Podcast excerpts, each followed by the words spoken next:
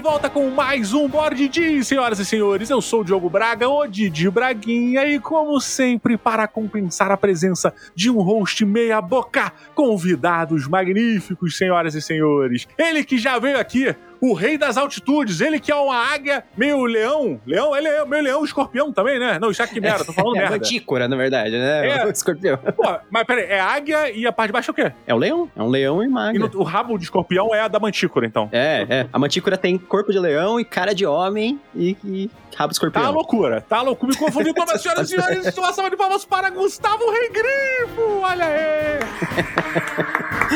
E aí, pessoal? É, olha só, Gustavão voltando aí. Tivemos um episódio excelente falando sobre Forbidden Lands, cara. Muito bacana. Sabia, Gustavão, que tá rolando uma mesa agora é, junto dos apoiadores do canal de Forbidden Lands, cara? Porra, animal. Você tinha falado aí, mas É? é, sempre animado, cara. É, Forbidden Lands eu gosto pra caramba ainda. E eu ainda não joguei, cara. Parabéns, né, Diogo? Apesar de ser super parcial, é, então, né? Falta você. Agora só falta você, então. Cara, essa farra, você, você é muito velho, né, cara? A gente ficar cantando isso. Pois é, mas olha só. Pela primeira vez nesse programa, Gustavo, queridos ouvintes, eu teria um xará nesse programa. Eu vou parecer o, o, o Logan dos anos, anos 90, chamando a galera de xará. Qual é xará? Saco, né? Senhoras e senhores, ele, um dos maiores especialistas em old school RPG, um cara premiado internacionalmente com o jogo publicado, aventura publicada, artes publicadas, faz trabalho pra tudo que é lugar. Senhoras e senhores, uma salva de palmas para Diogo Nogueira, o não sambista!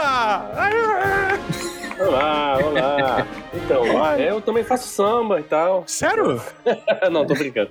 Caraca, porra, eu ia ficar empolgado, cara, eu adoro. é. Ia ser muito Eu engraçado. tocava se fosse. punk rock, pô. Eu tocava punk rock. Pô, já ia pegar meu cavaquinho aqui pô, pra gente fazer um tipo Caraca. Tem muita piada com o Diogo Nogueira, o sambista? Tem, demais. Sempre. Eu mesmo faço. Não, melhor do que piada, fala que é o pessoal que entra em contato com você realmente achando que você é, É, o Diogo tem. Nogueira, tipo, nas, nas redes sociais. O cara quer te mandar samba. Já rolou, já rolou, tipo. Já, pô, pô, direto. Você percebe que tem alguma, alguma decepção, tipo, dos caras. Pô, mas tu não vai tocar nenhum samba, não? É só bagulho de nerd aí, só coisa de RPG e tal. Não, às vezes quando a pessoa me manda mensagem querendo que eu escute samba dela, eu explico que eu não sou esse Diogo Nogueira, a pessoa ah, tá. Caraca, chega nesse nível, caraca. chega, os caras, pô, não, escuta meu samba aí, dá um apoio, não sei o que lá. Eu falei, pô, não sou esse Diogo Nogueira. É outro Diogo Cara, aí, vou te dizer o trend pra você fazer. Você vai botar uma foto feita no Photoshop, óbvio, de você abraçado com a Paola de Oliveira. Então, Já- meus planos é nos, nos próximos livros eu ter, tipo, aquelas frasezinhas assim, vai ter a frase assim, ah, ele tem uma luz forte, brilhante, poderosa, era a Paula de Oliveira. Falando de Nogueira, né? Muito bom aquela. Minha mãe que diz. Paola né? de Oliveira sobre Diogo Nogueira. Sobre Assim. Diogo Nogueira. Caraca, maravilhoso, cara. mar- Maravilhoso, maravilhoso. a gente tá no verso da capa, né, na contracapa lá, as citações das pessoas, ah, um jogo muito bom, vai estar lá ele, tem uma luz forte, brilhante, poderosa.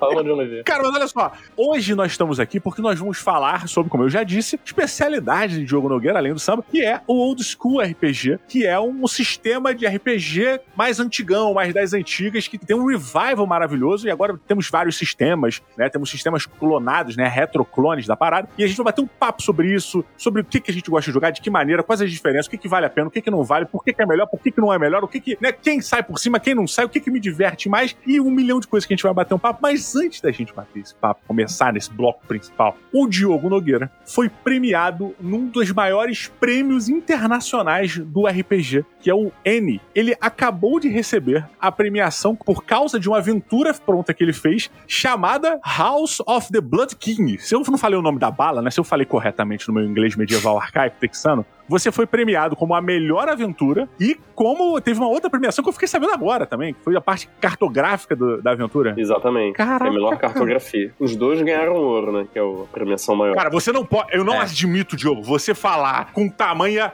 porra, falta de emoção que você, porra, você foi vitorioso da parada, pelo amor de Deus! Cara, eu sei que você é, um, é foda. Quando a pessoa é boa e sabe que é boa, fala, ganhei aí, cara, obrigado aí e tal. Tipo, caralho, porra, eu ia estar. Tá... Pô, tem que, tem que manter, tem que manter o foco, né, cara? Se não, É. não se deixar contagiar por isso aí. É tudo temporário, né? Tudo temporário. Caralho! Aí, na moral, parabéns. Que legal. E, cara, conta pra gente aí, tirando apesar de toda a sua calma, puta premiação foda. O N é realmente é um dos maiores, é o do Oscar, quase que o Oscar, né? Que se a gente puder chamar assim, do RPG aí, cara, é um dos realmente das premiações que, puta, maiores que a gente pode ter num, numa aventura, num suplemento, num sistema, alguma coisa assim. Como é que foi isso, cara? Como é que... Eu diria que as Olimpíadas do RPG, porque lá tem ouro, prata e bronze, então. Ah, é verdade. então, É verdade. isso, o, o Diogo até falou brevemente aí, mas é porque ele ganhou ouro nas duas categorias também. Caraca, ganhou, não é pouca Porque coisa. tem gente que fala que ganhou o N, mas é assim, pessoa ganhou o N de bronze, né? Ficou em terceiro lugar. Mas ganhou mesmo. O que já mas- é maneiro. O que já é Que é maneiro. legal. Só de ser indicado já foi uma sensação, assim, Porra. fantástica, né? Eu não esperava. Até porque eu tô publicando material mesmo lá fora desde o quê? 2016, né? Eu nunca tinha enviado nada pro Enes, até porque pra enviar você tem que enviar seis cópias, eu só tô aqui do Brasil. Eram livros pequenos que eu tava publicando, né? E a editora com quem eu geralmente publico lá fora não é muito fã de, de, de awards, né? De prêmios e tal. Ele tem as razões dele, né? O meu parceiro lá, que é o Alan Bar, tem as, as razões dele de não participar. E, mas aí, pela primeira vez, né? O trabalho que eu fiz com outra editora, resolveram enviar, né? Que eu fiz pra Gnome Ah, que e Exalted legal. Funeral. E logo da primeira vez já foi, né? Tava um dos nomeados lá. Então foi uma sensação muito legal, assim. Até porque eu não levava muita fé nas aventuras que eu crio, né? Porque eu criei muito mais sistemas do que aventura, né? Muito mais jogos e kits de ferramentas do que uma aventura pronta, um cenário, né? E aí, quando foi indicado, eu falei, pô, até que talvez eu saiba fazer isso também. Poxa vida, pode ser que eu, ó. olha só.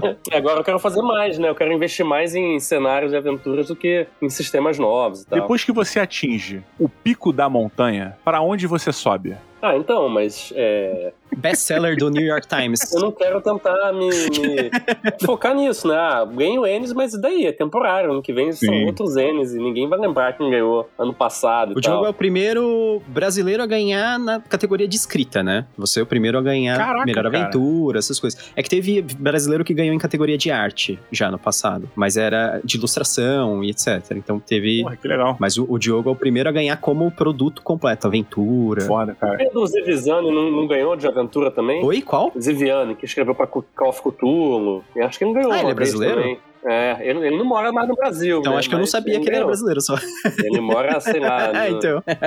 não, porque tem um cara que, apesar de morar no Brasil, não é brasileiro e que também ganhou o Judge Spotlight, que é o Sim, Christopher Casten Smith, né? Mas aí, no caso, o Christopher, ele é americano também. Mas é, é confusões burocráticas, apesar disso, o jogo ganhou, é melhor E aventura. Nogueira, me diga uma parada. Você, quando for escrever a aventura, você escreve em português e depois traduz ou você já escreve em inglês Eu direto? escrevo tudo em inglês, cara. Caraca. Tudo que eu escrevo, eu escrevo em inglês. Quer dizer, já teve coisa que eu escrevi em português primeiro, né? Tem um jogo que era pra sair pela Sagem, mas Hum. nunca saiu da edição, que é o Machado Sangrento de Cesara, que eu escrevi totalmente em português antes. Mas é o lançamento primeiro ia sair no Brasil pra depois lá fora, É. né? É. Os seus lançamentos acontecem ao contrário, normalmente, né? É. Você costuma lançar primeiro lá pra depois vir, né? Até porque lá fora eu tô com muita coisa em fila pra sair já, e se eu fizesse um jogo novo, eu ia entrar na fila e vai ah, demorar um tempo. Porque se eu lanço uma coisa aqui no Brasil antes. né? Porque eu tenho, hoje em dia, em desenvolvimento, uns 16, 17 projetos pessoais, assim. Caraca. E sem contar as paradas que eu tô fazendo pra outras pessoas. né? Isso projeto independente seu, né? Que você É. tá produzindo por vontade própria, mas você também faz trabalho encomendado, né? Sim, faço freelance, eu faço commission de arte, né? Caraca, que animal, cara. Que animal, que animal. Cara, ó, parabéns aqui em nome de toda a comunidade do Board Dia aí. Parabéns por essa vitória aí, pra trazer esse troféuzinho, essa medalha de ouro aí pros Diogos. É, eu tô esperando a medalha chegar ainda. Já falei, pô, aí, cadê a medalha e tal? Estão vendo como é que chega aqui se a Receita não vai interceptar a medalha e sei lá. Aí vai ter o Comprar cara da Receita mordendo. 500 mordendo. reais pro, pro receber a medalha. Porra! É, A gente faz uma vaquinha e paga essa Eu parada. brigo com a. Receita toda hora, porque toda hora eles tributam alguma parada que não é pra tributar, aí, porra, é um, um saco. cara. Olha lá, olha lá. Muito bem, senhoras e senhores, então vamos lá, vamos logo pro bloco principal, mas antes, recados rápidos aqui pra vocês. Bora!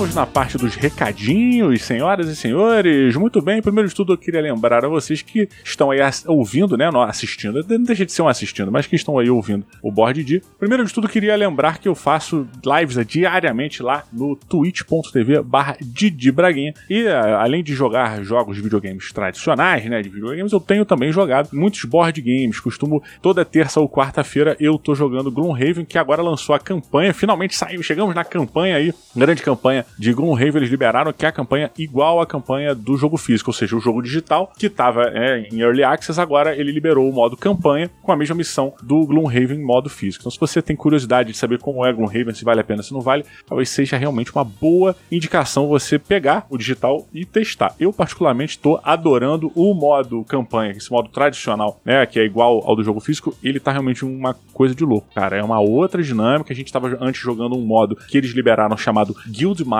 e era um modo interessante pra caramba. Ele te dava uma noção, você ficava meio que uma espécie de mundo aberto brincando ali. Só que agora o core game chegou, né? E o grande lance do Gloomhaven é, tem a parte da evolução. Não é o grande lance, mas um dos grandes lances do Gloomhaven é a evolução dos personagens, né? A, a missão, porque ele é um RPG na box, né? Ele tá ali pegado ali dentro, ele tem essa evolução do personagem, você vai melhorando, vai mudando suas cartas e tal, e se apega um pouco ao personagem que você tá jogando também. Então tá bem interessante. E agora a gente tem uma linearidade na história dos personagens, até que eles cheguem à aposentadoria.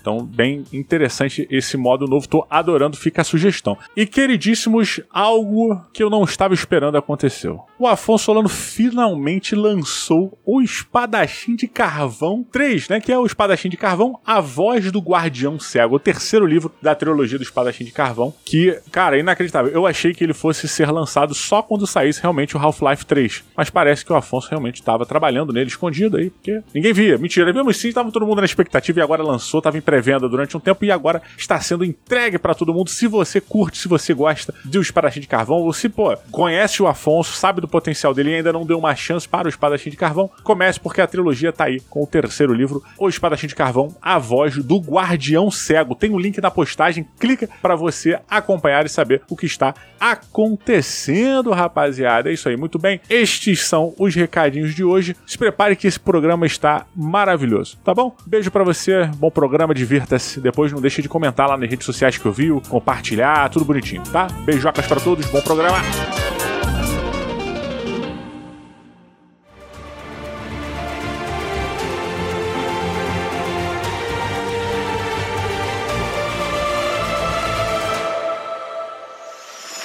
Muito bem, muito bem. Estamos aqui com o Gustavo Regrifo e Diogo Nogueira, vencedor do M de Ouro 2021, né, cara? É da lista de ouro aí. É, é 2021 ou 2020? Acho que é 2021. 21. É, premiação é que o 2021 normalmente inclui o ano anterior, né? Então... É, publicação, na verdade a publicação é até março de 2021, geralmente, se conseguir enviar. Né? Ah, legal. E hoje, como avisado no começo do programa, nós vamos bater um papo sobre o Old School RPG. Você, por acaso, nunca ouviu falar nesta sigla. Não falei sigla nenhuma ainda, não faz nem sentido eu falar em sigla, que é a OSR, que é o Old School RPG, ou nessa desse termo, né? Old School RPG. Então vamos começar brevemente explicando aqui o que é este tal de Old School RPG. Alguém se voluntaria aí?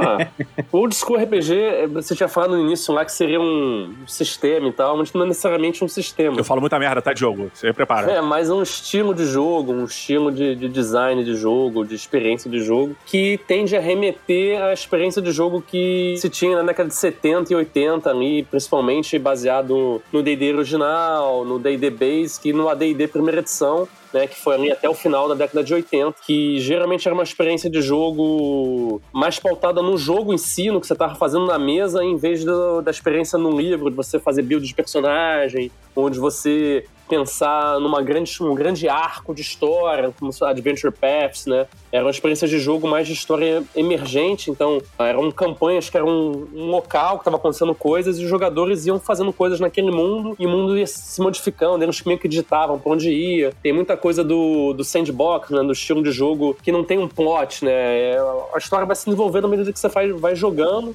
a figura do referee ali, né, do, do, do, árbitro do jogo, que vai fazendo interpretações das regras, né, o judge é rulings, not rulings, né, que são meio arbitramentos, ao invés de regra para tudo, que você tenha regra detalhando todo o processo de fazer um item, o mestre fala assim, ah, não, pra fazer isso aí, você tem que conseguir esse material tal, que tá na montanha tal, lá, e a gente dá um jeito, né, Era, tinha muita coisa do improviso, né. É certo dizer que o RPG Old School, Old School RPG, ele é um RPG mais hardcore, mais punitivo, hardcore não, mas mais punitivo? Então, então, uma das coisas dele é que geralmente fazer, fazer um personagem, como você não tem builds e coisas assim, você faz um personagem muito rápido, né? No D&D antigo, né, o D&D original, você era um guerreiro, você é um guerreiro. Você não é um guerreiro com especialização, especialização disso, ou com essas perícias, ou com esses, esses talentos, né? Toda essa coisa de customização que tem hoje em dia, né? Quando você fazia um personagem de D&D antigamente, você rolava os seus atributos, você não, você não fazia distribuição de ponta, você rola um dado ali, você não tem muita coisa Vambora. que pensar em escolher, escolhe uma classe, compra equipamento, você tá pronto. Você não tem que pensar em muito mais, ah, o que, que eu vou querer pegar daqui a tantos níveis. Não, não tem isso. Vamos, vamos jogar. Jogar o Disco RPG, você quer upar pra ganhar vida, né? É basicamente você quer upar pra sobreviver. Se tu for mago, então tu tá desesperado pra isso. A cara. diferenciação do personagem não se dava fora do jogo, se dava no jogo, né? O que, que você conseguia fazer, os itens que conseguia pegar. Às vezes você conseguia habilidade nova, mas você conseguia ela no jogo. Se você conseguisse fazer uma coisa fantástica lá, encontrasse um mestre e ele conseguisse te treinar, pô, beleza, você agora tem, sei lá, uma especialização de arma, uma coisa assim, né? Era muito mais negociado, né? É. Você tinha que convencer o mestre de que o seu personagem era capaz de executar aquilo que você tava É. propondo ali, né, Gustavão? É, é essa parada também, né? É, é mais ou menos aquele negócio, tipo, vou falar montar um grifo, mas não me levem a mal. Que nem alguém fala assim, ah, eu queria ter uma montaria que é um grifo. Aí o cara fala assim, ah, não, sua classe não, não tem como fazer isso, porque sua classe, você tá jogando de, sei lá, ladino e o ladino não sabe mexer com animal. Tipo, aí não é isso. Aí, tipo, no, no old school seria mais assim: beleza, você quer ter um grifo? Caralho, acha um grifo, vai atrás do grifo, doma o grifo, sabe? Conquiste a coração do grifo e aí você monta no grifo e sai voando, sabe? tipo, é meio isso. Eu acho isso legal porque mantém o foco do jogo no jogo em si, né? E não fora do jogo. Porque às vezes é isso, é, você falando de ser punitivo, né? Um RPG mais contemporâneo de jeito que você customiza muito o personagem. Às vezes as pessoas demoram alguns dias fazendo o personagem, quer montar, quer otimizar ele. Aí você vai jogar, ele morre no segundo encontro, a pessoa fica Caraca. puta, né, da vida.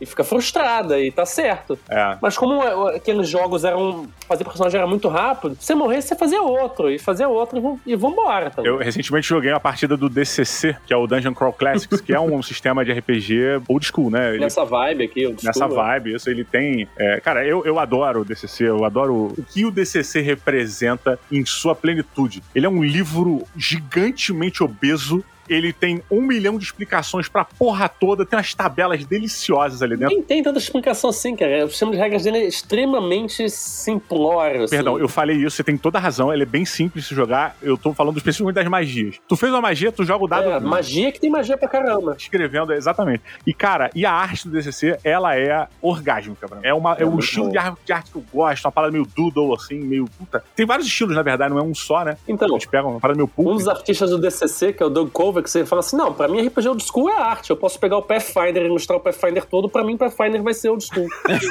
pra ele, o RPG old school é a arte old school. Caraca, pode crer, pode crer. É a identidade visual pra ele. É, vou pegar o D&D quinta edição e reilustrar ele todo, e pra mim o D&D quinta edição vai ser o old school. Ele fala isso. É, Caraca. se você pegar um RPG old school mesmo, e por exemplo, e você fizer umas ilustração dessa super sleek, assim, tipo, ah, bem colorida, bem com os personagens É. modernos, assim, tipo, diferentes. É... Vai- você- o pessoal que gosta normalmente já vai reclamar, não vai gostar. Ah, eu vou, eu vou reclamar. Na Mas moral, que- cara, eu fui formado no RPG. Eu, eu joguei muito mais Tagmar na minha vida do que D&D, você ter uma noção. É mesmo? É, muito mais, mas assim, muito mais. Daí- Foi o primeiro jogo que eu joguei, Tagmar, mas não joguei Ah, é? tanto, assim. Cara, né? eu joguei muito Foi o Tagmar. primeiro RPG. muito Tagmar e eu era, eu tenho até hoje o meu Tagmar de 93, 90, não, meu Tagmar é de Eu tenho o 90. meu até hoje também. O Tagmar foi lançado em 91, né? Tagmar era barato na época? Eu não lembro. Cara, era um dos poucos em português. Sei, quem comprou foi meus pais, eu não faço ideia É. de quanto custou, mano. Porque era bem. Tipo, eu sempre achei que ele fosse de alguma forma acessível. Não Ele era mais acessível de duas maneiras. Financeiramente, É. você tem toda a razão, porque ele era produzido no Brasil e tudo Ah, mais. sim, com Uhum. certeza. É, e a segunda acessibilidade dele era o português. Porque na época Uhum. do Tagmar era difícil encontrar jogos em português. Assim, o D&D era em inglês, né? Você É. tinha, depois teve a, a caixa da Grow e tudo mais. Mas quando eu comecei, se eu não me engano, foi em 91, cara. Que eu comprei o Tagmar, isso mesmo. Eu já tinha jogado Dungeons and Dragons, já tinha acho que GURPS. Minha primeira aventura de RPG foi com GURPS. E quando eu descobri o Tagmar, eu fiquei maravilhado. E tudo que me Nossa, maravilhou. você continuou jogando?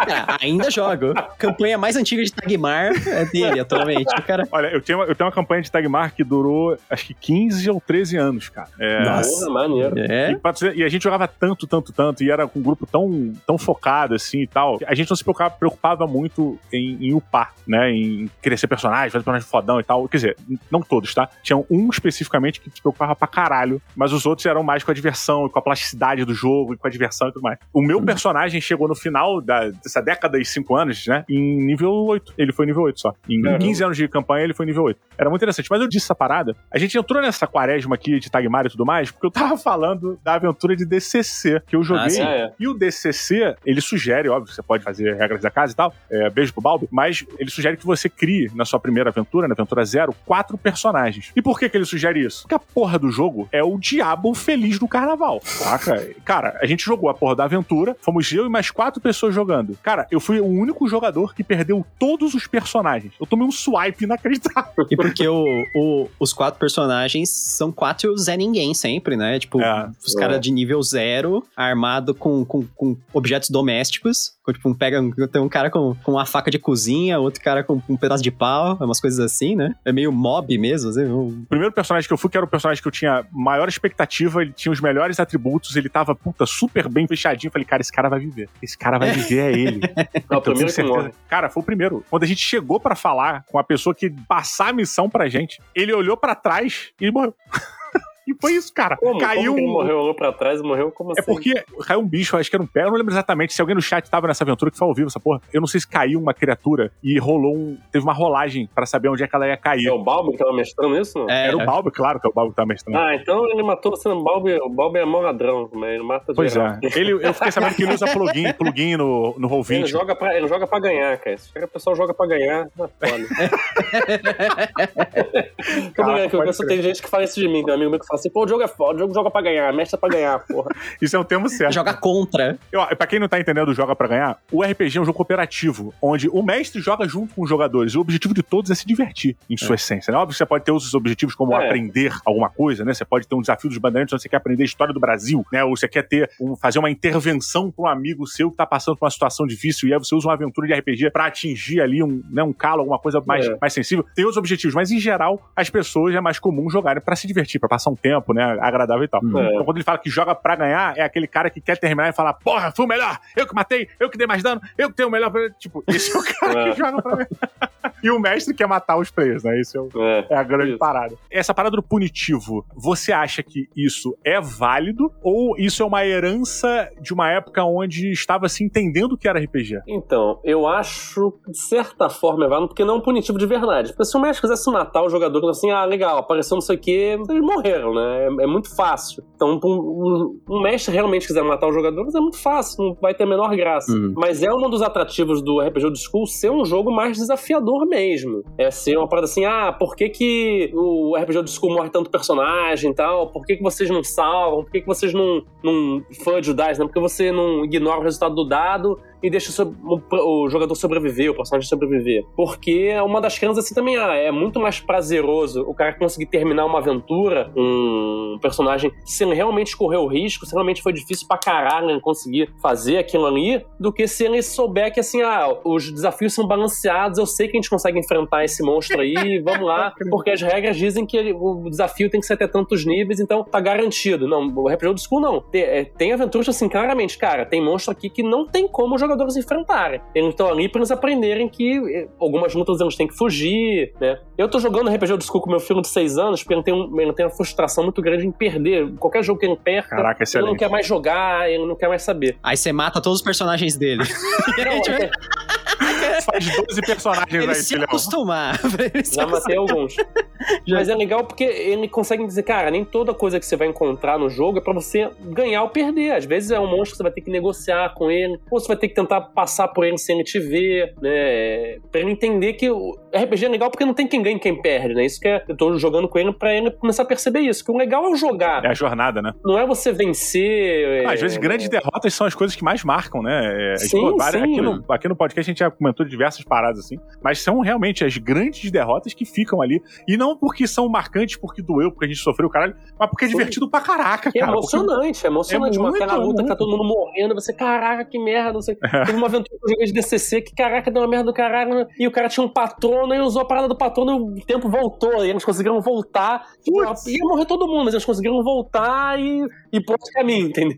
Sim, caraca. O que o Diogo tinha falado daquele negócio do. Porque o, o, o BSR surgiu porque tinha aquele excesso, a build do personagem, etc. É, que a, a, build é quando a pessoa fica lá criando o personagem para ele ser o mais efetivo possível. É, isso foi numa época que, que tinha esse trending, né? Até hoje tem, de certa forma, também, que você ficava muito tempo dedicando fora do jogo ao personagem. Então tinha aquele pessoal que, é. quando ele não tava jogando RPG com o grupo dele, ele tava em casa criando ficha de personagem para fazer o melhor personagem possível, não sei o quê, criando o backstory do personagem dele de 20 páginas, não sei o, o quê. fazia progressão do, do personagem do nível 1 até nível 20. O cara começou a jogar agora. Meu amigo é. já tinha progressão do personagem dele até o nível 20. Caraca, cara. sério? Então aí o. É, é ele jogava no né? quinto nível e dava 400 de dano. Eu falei, porra, cara. Caraca. Vou jogar essa porra. É, é, então, tipo, a punição ao personagem tem um pouco a ver com isso também, porque assim, era meio uhum. que, o que acontecia. O mestre ficava com um pouco de dó, assim, sei lá. Ele falou assim, cara, o cara ficou, tipo, sei lá, 300 horas em casa dedicando a esse personagem. Aí agora ele escorrega na casca de banana, bate em todas as rochas do abismo, que nem o Homer caindo, assim, do, do abismo oh, com skate, oh, batendo. E aí ele vai morrer, assim, tipo, o cara perde imediatamente. Aí ele ficava meio assim, aí fazia o, o que o Diogo falou, que é o fudge, né? Que é o. Ele muda a rolagem. Ele falou, ih, na verdade você não escorregou, na verdade você conseguiu segurar ali, ó, na, no último segundo. Você tá então... querendo dizer que foi daí que surgiu a necessidade do escudo do mestre. é, provavelmente. O escudo do mestre é, é uma ferramenta disso, né? né? É. Mas outra coisa que não é só o build, é porque a partir da década de um Dragonlance, né? Dragonlance começou uhum. essa porra. Começou-se a fazer essa parada de que o mestre não tava ali, não era um árbitro ali, né? Ele não tava ali pra contar uma história. Então, uhum. se vai contar uma história, o personagem principal não pode morrer no início, né? Uhum. Tem essa coisa da narrativa. Ah, eles são os protagonistas, então eles não podem sofrer, eles têm que conseguir fazer a parada. Começou a ser essa uhum. coisa do o mestre conta uma história. Então, começaram a preservar os personagens para eles chegarem no fim da história, né? Porque que história. Uhum. Pô, que história chata. Eu entrando, entro na masmorra e morro na segunda sala. Cadê a história? Não, a história é a história como você morreu, pô. Isso não entra numa questão meio que da vaidade do mestre de apresentar a minha história fabulosa mesmo? Sim, totalmente, totalmente. Sim. Pô, tem gente que curte isso, tem gente que curte isso, tem gente Mas que, aí não, que não. não é uma masturbação pro narrador, porque eu, eu vejo, eu, para mim é muito Sim. claro, assim, eu tive muitos mestres de D&D, e até um dos grandes motivos de eu não ter ficado muito no D&D, que eles eram, cara, cara, super vaidosos com as suas narrativas, porque a construção e a pessoa vem e tal. E eu entendo, eu, eu realmente entendo o tempo que o porra do mestre fica. É a mesma coisa que você defendeu o jogador que ficou preparando o personagem. O mestre três é. vezes mais. Eu entendo, o cara. Puta, morreu todo mundo né, em duas horas de aventura. Caralho, o cara vai ficar putaço, né? Ele vai, vai, dar, vai conceder. Mas eu, essa parte da vaidade eu acho que tira um pouco da diversão, porque você fica blindado. Você Sim. fica blindado uhum. na vaidade do mestre de querer que você percorra aquele caminho. Cada um faz o que quer da vida. Beleza. É. Mas o, a minha vivência de DD foi normalmente com mestres muito vaidosos que queriam apresentar suas narrativas incríveis e com personagens e jogadores muito competitivos para ver quem é que tinha a maior espada, que dava mais dano, quem era mais incrível e tudo. Então, tipo, eu não sou, eu não era isso, cara. A minha parada é muita é. jornada. Vamos lá, eu não tenho problema de morrer por você e você não tem problema de fazer uma, um sacrifício, alguma coisa. Vambora! Essa é a parada, somos é. um grupo, galera. O ladrão, a primeira vez que me roubaram no RPG, eu, eu fiquei catatônico na mesa, cara. Eu, eu olhei e falei assim: caralho, você é responsável por escolher o que você faz. Você tem um leque de oportunidades pra fazer. E você escolhe ser um filho da puta comigo. Você é do mal nativo, cara. É nato. Você é do demônio, seu filho da puta. Eu fiquei revoltado, cara. Fiquei revoltado, cara, quando isso aconteceu. Porque um outro jogador roubou tu, tu, teu personagem, é isso? Ladino, né, cara? Quando tu tá nessa porra de competição, D&D, cara. Sim. O cara mandou um, pick, um pickpocket e me roubou. É. E tipo, e ele falando aberto na mesa, e eu não podia interpretar que tava sabendo, porque era velada a, a parada. Sim, eu não sim. vi ele. Ele, é. ele foi bem sucedido. E eu, tipo, que filho da puta! Ainda tinha que falar com o cara! Porra! É, porque teu personagem não sabe, né? E tal. Exato, cara! Puta, aí, bem, mas foi bom, foi bom para entender essa. E aí você teve que ainda atuar e ficar assim, levantar e ficar, tipo, se apalpando e falando assim: pessoal, vocês viram meu, minha, minha bolsa de moeda. Eu, eu esqueci é. em algum lugar. Vocês me ajudam a procurar? E aí o Nogueira falou dessa questão do sandbox, né? Que o Old School RPG, ele é uma parada que vamos ver onde vai, né? Porra, vamos ver é. o que, que, os personagens vão, para onde eles vão e o que, que vai acontecer. E, cara, isso é um consenso ou isso é uma regra? Porque, cara, nada impede que você tenha uma aventura pronta com início, meio e fim num Old School RPG. É, mas assim, uma coisa que informa o estilo de jogo é você olhar os módulos das épocas desses jogos, entendeu? Tá. Tanto que hoje em dia se chama aventura, né? Ou chamam de Adventure Path. E antigamente se chamava de módulo, porque era uma coisa modular. As aventuras não tinham uma história. Assim, tem esse local aqui, esse local tem essas pessoas, essas pessoas vão fazendo essas paradas. Então você podia pegar pegar essa parada e botar no teu mundo aqui, esse aqui, aqui, esse aqui, aqui. E o pessoal ia jogando, chega aqui e tem essa parada aqui. Beleza, não tem um, um início, meio fim. Tá acontecendo isso aqui, vai pra lá. Era modular, então não tinha uma história. Você pode botar os modos onde você quisesse. Eles não tinham início, meio e fim, eram, eram locais com personagens interessantes, com, com alguma coisa que tá acontecendo, com tesouros. Uhum. Eles não tinham assim, ah, cena 1, cena 2. Aham. Eram realmente moddons, né? É, e, aí você vê moddons depois, principalmente na década de 90, era tipo isso. Era ato 1, era quase que uma peça. Ato 1, o que, é acontece? A introdução. Ato 2, né? Era a parada quase. Entra o narrador, ele fala, É. ele, ele começa a falar assim: 10 mil anos atrás, aqui haviam, não sei o quê. É, Agora é o é rei. lá, tipo, Você vê que tem uma mudança bem, bem clara, assim, no estilo das aventuras e como é que elas são apresentadas, e aquilo informa o tipo de aventura que você, como mestre, vai criar, entendeu? Você é mestre, você não sabe mestrar, você pega uma aventura, a aventura é um, é um modo, assim, pô, vou fazer outra aventura, vai ser outro modo. Só que você começa a jogar, e as aventuras é quase que uma peça de teatro, você fala, pô, é assim que se É. joga, vou fazer peças de teatro pra jogar, então. Aham. O que o pessoal usa muito como diretriz hoje em dia é o chamado Quick Primer, né? O Quick Primer, ele é um documentozinho que os caras fizeram no começo dos anos 2000, 2000 e pouco ali. Eles tentavam resumir o que seriam essas ideias esses pontos centrais que, que foram perdidos, digamos assim, desses jogos dos anos 70, dos anos 80, esses Uhum. jogos mais antigos. Que era esse negócio, tipo, que o, que o, que o Diogo até falou aí do, do assim... Caralho, tu não pode ter ficado em dúvida. Tem dois jogos aqui falando contigo. Tu não pode ter ficado em dúvida. Só habilidade, tem jogo.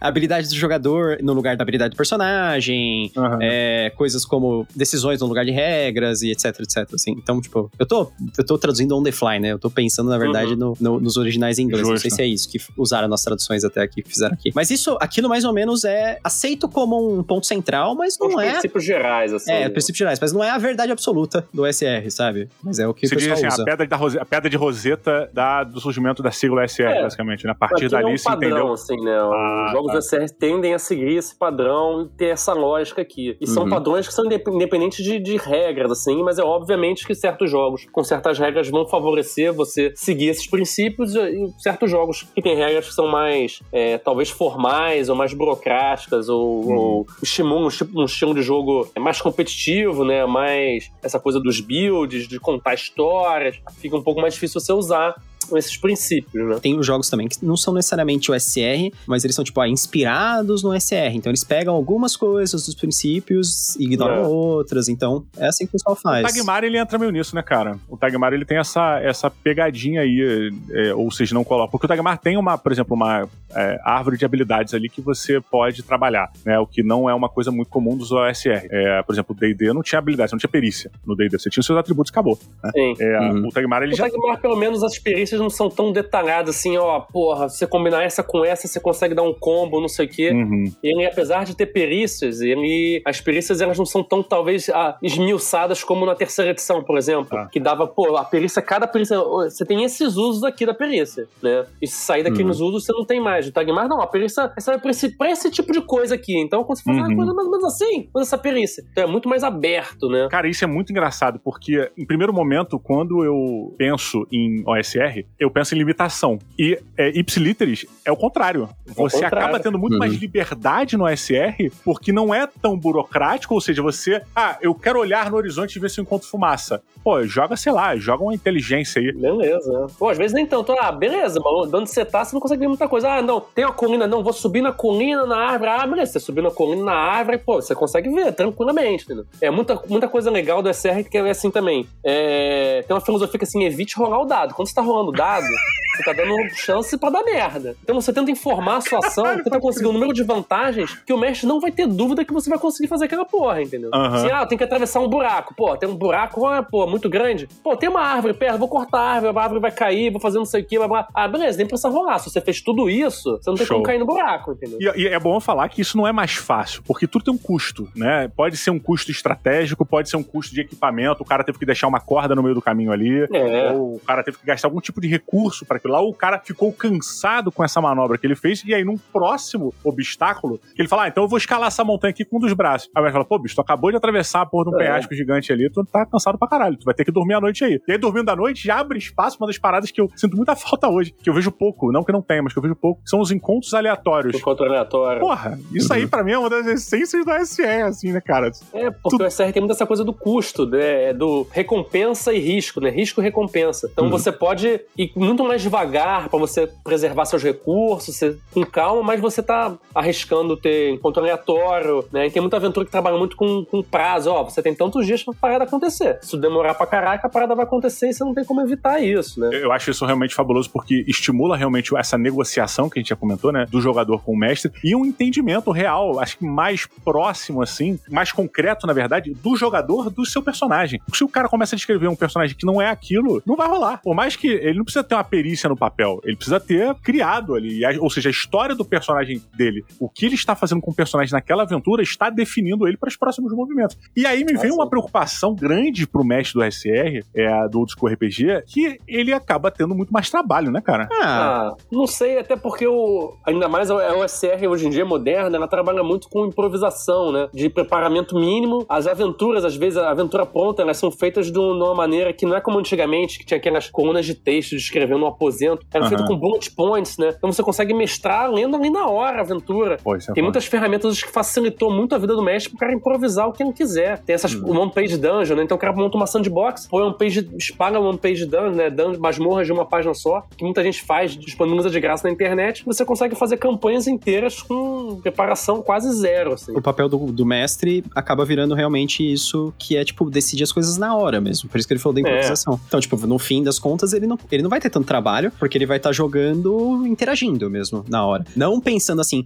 hum, de acordo com o que eu tinha planejado pra esse reino, como que eu vou encaixar isso que tá acontecendo agora, sabe? Ele não precisa fazer isso. né? De acordo com o que eu tinha planejado pro sistema econômico dessa cidade ou dessa masmorra, é, ele não precisa. Entendi, entendi, entendi. Ele não tem que é, ficar readaptando o arco narrativo que ele já tinha criado, É, né? Ele é. já tá embalado. Pode criar na hora ali, né? É, eu tô, eu tô repensando aqui o que eu falei sobre achar que é mais difícil pro mestre. Talvez, tô colocando aqui, Talvez ele tenha mais responsabilidade, porque como a regra nos miuça tudo, ele- depende dele pra ele tomar decisões que as regras não chamam mais complexo tomaria por ele, Uhum. mas que também não chamam complexo e ia ter que parar pra consultar um livro, onde é que tá a Sim. regra, não sei o quê. Não se chama de school, ah, o cara toma a decisão ali e vambora. É porque eu acho que ele acaba compartilhando também com o jogador a responsabilidade da narrativa, né? Não cabe somente e exclusivamente ao mestre determinar os acontecimentos e os fatos. Pelo contrário, talvez, eu tô, eu tô pensando enquanto eu falo aqui, né? Montando avião enquanto a gente tá levantando voo. O lance é, o mestre, ele não é responsável por criar, e muitas vezes, como a gente já disse, ele tem que adaptar os acontecimentos que os próprios players narraram. Então, assim, se o player não tiver noção da responsabilidade que ele tem, que ele é responsável pelo futuro, pela caminhada, pela jornada É. dele, cara, é um jogo que vai, o mestre vai ficar, vai dar merda, É, sabe? ele depende de jogadores mais proativos do que um. talvez um jogo mais moderno que, que tem a ver com essa do Adventure Path, né? Que a parada vai se apresentando e as coisas vão acontecendo quase que independente dos jogadores, às vezes. né? Você que é escritor, e o Gustavo também, que é um dos caras que eu conheço que tem o maior domínio sobre literatura de capa-espada, de fantasia, isso não entra um pouco naquela questão do desenvolvimento de personagens, onde você precisa criar uma estrutura central para deixar o personagem vivo para que ele reaja aos acontecimentos? Eu, eu não sei o nome disso, eu sou péssimo com o nome, mas eu- pelo que eu me lembro, Que, existe tipo, um jornada do herói? Tipo,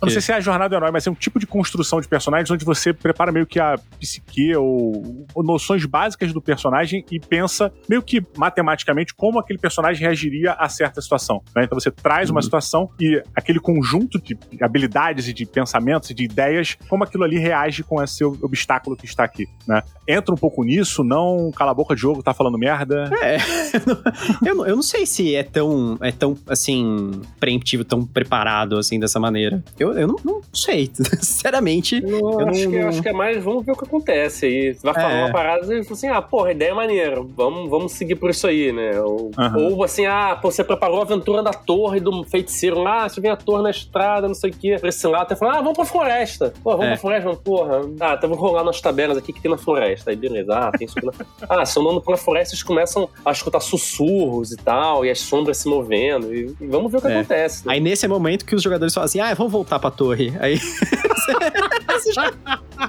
Cara, olha É, só. normal. O que vocês acham melhor, hoje em dia? Jogar um RPG old school, no estilo antigo, ou esses sistemas mais modernos, com mais burocracia? E burocracia no bom sentido, não necessariamente é, burocracia como uma coisa chata, né? Mas mais burocrático, onde você tem habilidade, uma evolução do personagem ali no papel. O que, que vocês preferem hoje em dia? Eu, pra mim, muito. Assim, é uma coisa, é uma escolha totalmente pessoal. Eu acho que, é, em termos de qualidade, tem jogos excelentes, tanto nesse estilo voltado né, da escola velha, o SR e tal, como tem jogos modernos hoje fantásticos. Tem, tem a questão dos jogos narrativos, são jogos indies, que diferem também desses jogos é, mainstreams modernos e dos RPG old school, que eles são coisa mais de narrativa compartilhada, né, de storytelling. É, eu sou apaixonado pelos jogos do SR, e não porque eu joguei na época, até porque eu joguei muito pouco. Eu conheci com Tagmar, joguei muito pouco de D&D Caixa da Grow e do AD&D, e coisa que eu joguei mais na minha vida foi D&D terceira edição. Joguei pra caraca, assim. Eu vendi tudo que eu tinha pra conseguir comprar os livros, né? E joguei D&D quarta edição e tal.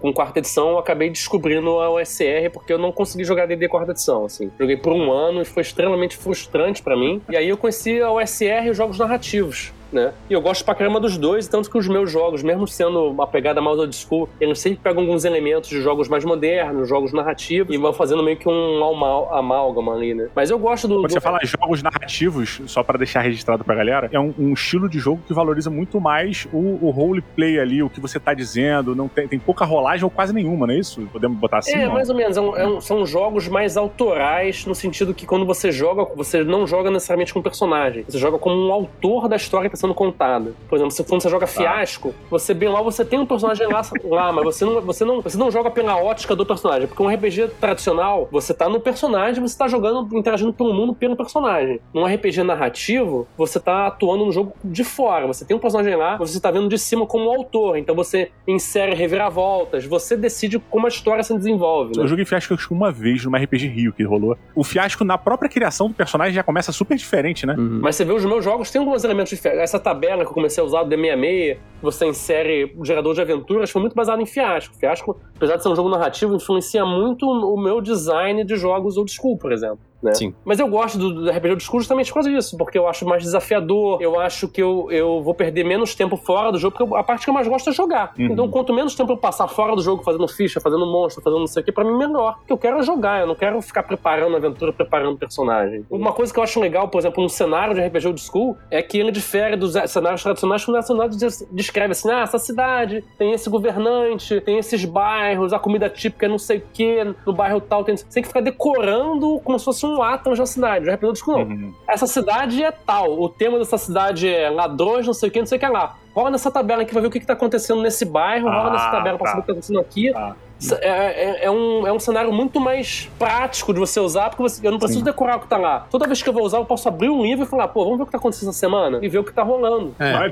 Eu não preciso decorar uma enciclopédia e deixar na prateleira. Ele, ele é um material que é útil pra você jogar realmente. Porque ele vai te Legal. dar ferramentas pra você criar situações de jogo. Isso que eu acho fantástico do, dessa lógica old school, do improviso, do, de Aham. tabelas e tabelas, porque ele te dá ferramentas que você realmente vai utilizar. Eu não quero saber, ah, nesse reino a comida favorita é um porco com molho de abacaxi. Porra, sabe, por que, que eu vou usar isso? Caraca, irado, irado. E tu, Gustavão? De repente tem, tem um jogador que, que o negócio dele é porco com molho. Mas.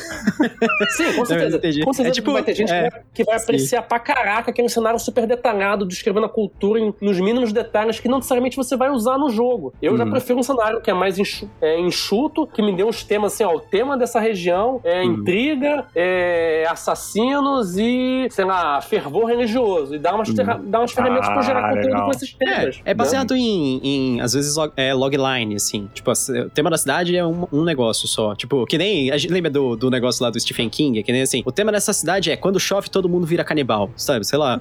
Essas- essa é- Porque é uma coisa que é mais fácil você decorar, é mais fácil É. você criar como mestre sem eu precisar ficar consultando um livro, né? É, Uhum. sei O lá. ponto também que eu, que eu adendo aqui, pra eu não parecer um completo idiota, é, apesar de ser, mas só pra disfarçar, é, é porque, assim, ainda exige do mestre uma necessidade de um conhecimento, não necessariamente daquele lore, mas, cara, Ah, pô, beleza, sim. uma parada, você Sim. Você Uma tem que ter bagagem, uma bagagem pra poder trazer Né? esse Sim, conteúdo ou esse estilo, alguma coisa Sim, pro jogo. sim. Que você pode, não- pode ter no livro também, que o livro pode te entregar, mas você pode trazer de, porra, né, de anexos de outros livros, de literatura. Mas o que, que é legal? Cada mestre vai ter uma bagagem. Então, mesmo eu tô jogando o mesmo Verdade. cenário que vocês, e a minha mesa vai ser diferente da sua, vai ser diferente da do Gustavo, entendeu? Isso, Uhum. isso que eu acho uma parada maneira. É o mesmo cenário, mas o meu Yon Swing vai ser de um jeito, do Gustavo vai Irado. ser do outro, o seu vai ser de outro, entendeu? Porra, irado, Eu acho que irado. o que exige vai ser um pouco, um pouco de desenvoltura, assim, de jogo de cintura pra Sim. se adaptar ali com as coisas que estão acontecendo. Porque você tem que ficar esperto com as maluquices dos jogadores.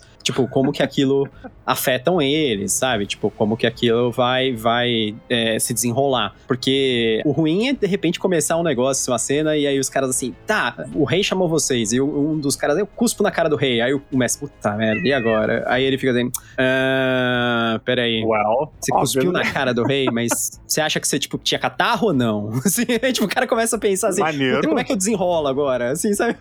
Aí não, fica muito Porque você não quer matar o cara logo, né? Não, pra mim, É. o cara cuspiu na cara de alguma pessoa, É, qualquer pessoa que é muito superior. Eu já Entendi. entro no modo e falo assim: tá, como eu vou te torturar agora? A partir de agora. Agora, agora a vai. cara- ele escolheu ter uma vida difícil. Ele escolheu É. ter uma vida difícil. Eu acho que. É por isso que Não, é mas aí de repente o mestre fala assim: não, aqui é que nem Duna. Quando você cospe na pessoa, você tá elogiando ela. Eu te dou a Caralho, minha excelente. água.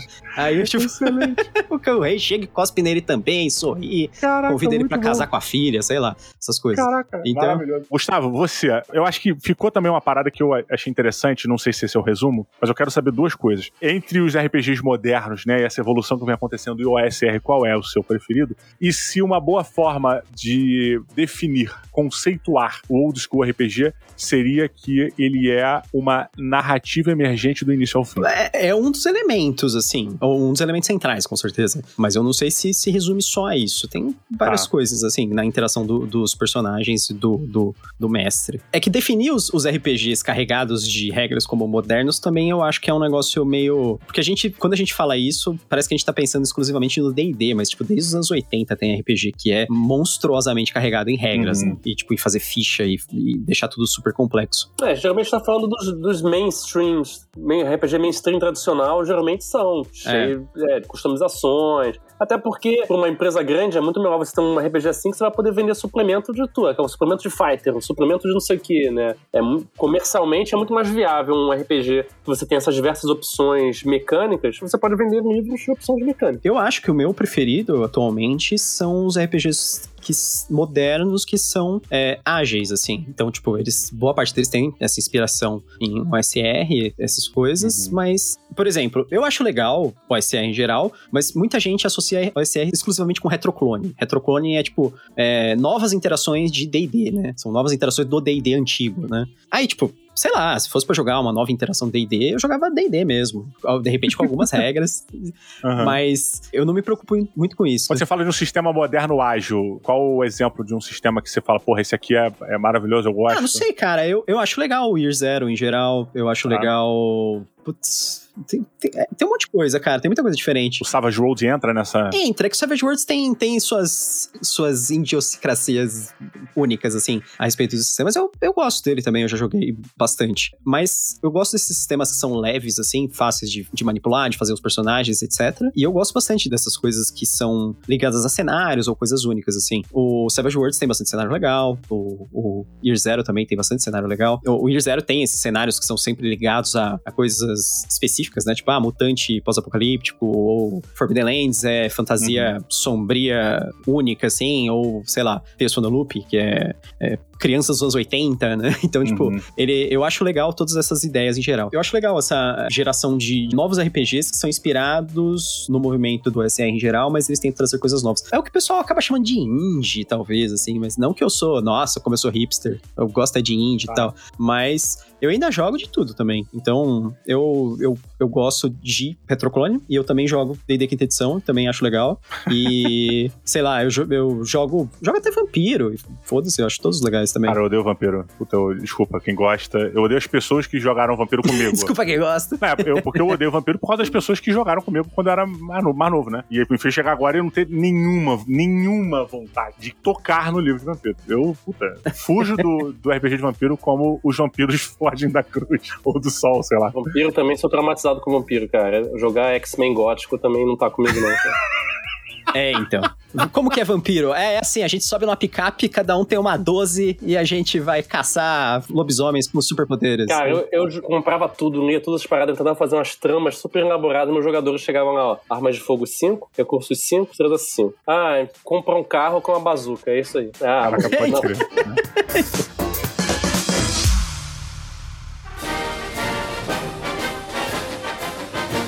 Mas, ó, galera, já estamos aqui nos finalmente deste episódio. Gustavão, Diogo Nogueira, obrigado pela presença de vocês. Cara, tem tantas coisas a mais pra gente poder comentar sobre o SR, sobre RPG old school, sobre. A gente não falou de nenhum escritor das antigas. A gente não falou do Pulp. A gente não entrou nesses meandros aí. Puta, tem tanta coisa pra falar. Esse pode ser a parte 1, pô. Exatamente. É. Aí que eu ia. Pô, quem sabe a gente não faz a parte 2 aí. Se a galera É. quiser, comenta lá nas nossas redes sociais. Quem quiser seguir, você, Diogo, te acha, acha você aonde? Ah, eu tô no Facebook, Diogo Nogueira, Old School Publishing. Eu tô no Twitter também, que é Diogo Underline Old School, que é com de caveira, assim, né? E Tem YouTube também, né? Tem YouTube também. é, tem o YouTube, mas é, eu não tô conseguindo fazer muita coisa lá, porque. Não, mas já tem muita coisa lá e muita É. coisa boa. Já tem muita coisa. Tem um blog, né, o pontoexperiência.com.br, mas é, eu tô, como eu tô escrevendo muito e desenhando muito, eu tô com pouco tempo de fazer as paradas né, paralelas a isso. né? Eu queria fazer um podcast, queria ter um canal de YouTube, mas tá difícil. Pô, bacana, bacana. E Gustavão, quem quiser encontrar contigo, encontra onde? Ah, cara, regrifo no YouTube, tem regrifo no Instagram, tem regrifo no Facebook também, e tem no Twitter também. E pode procurar também como Gustavo Regrifo, você acaba achando na maior parte dos lugares.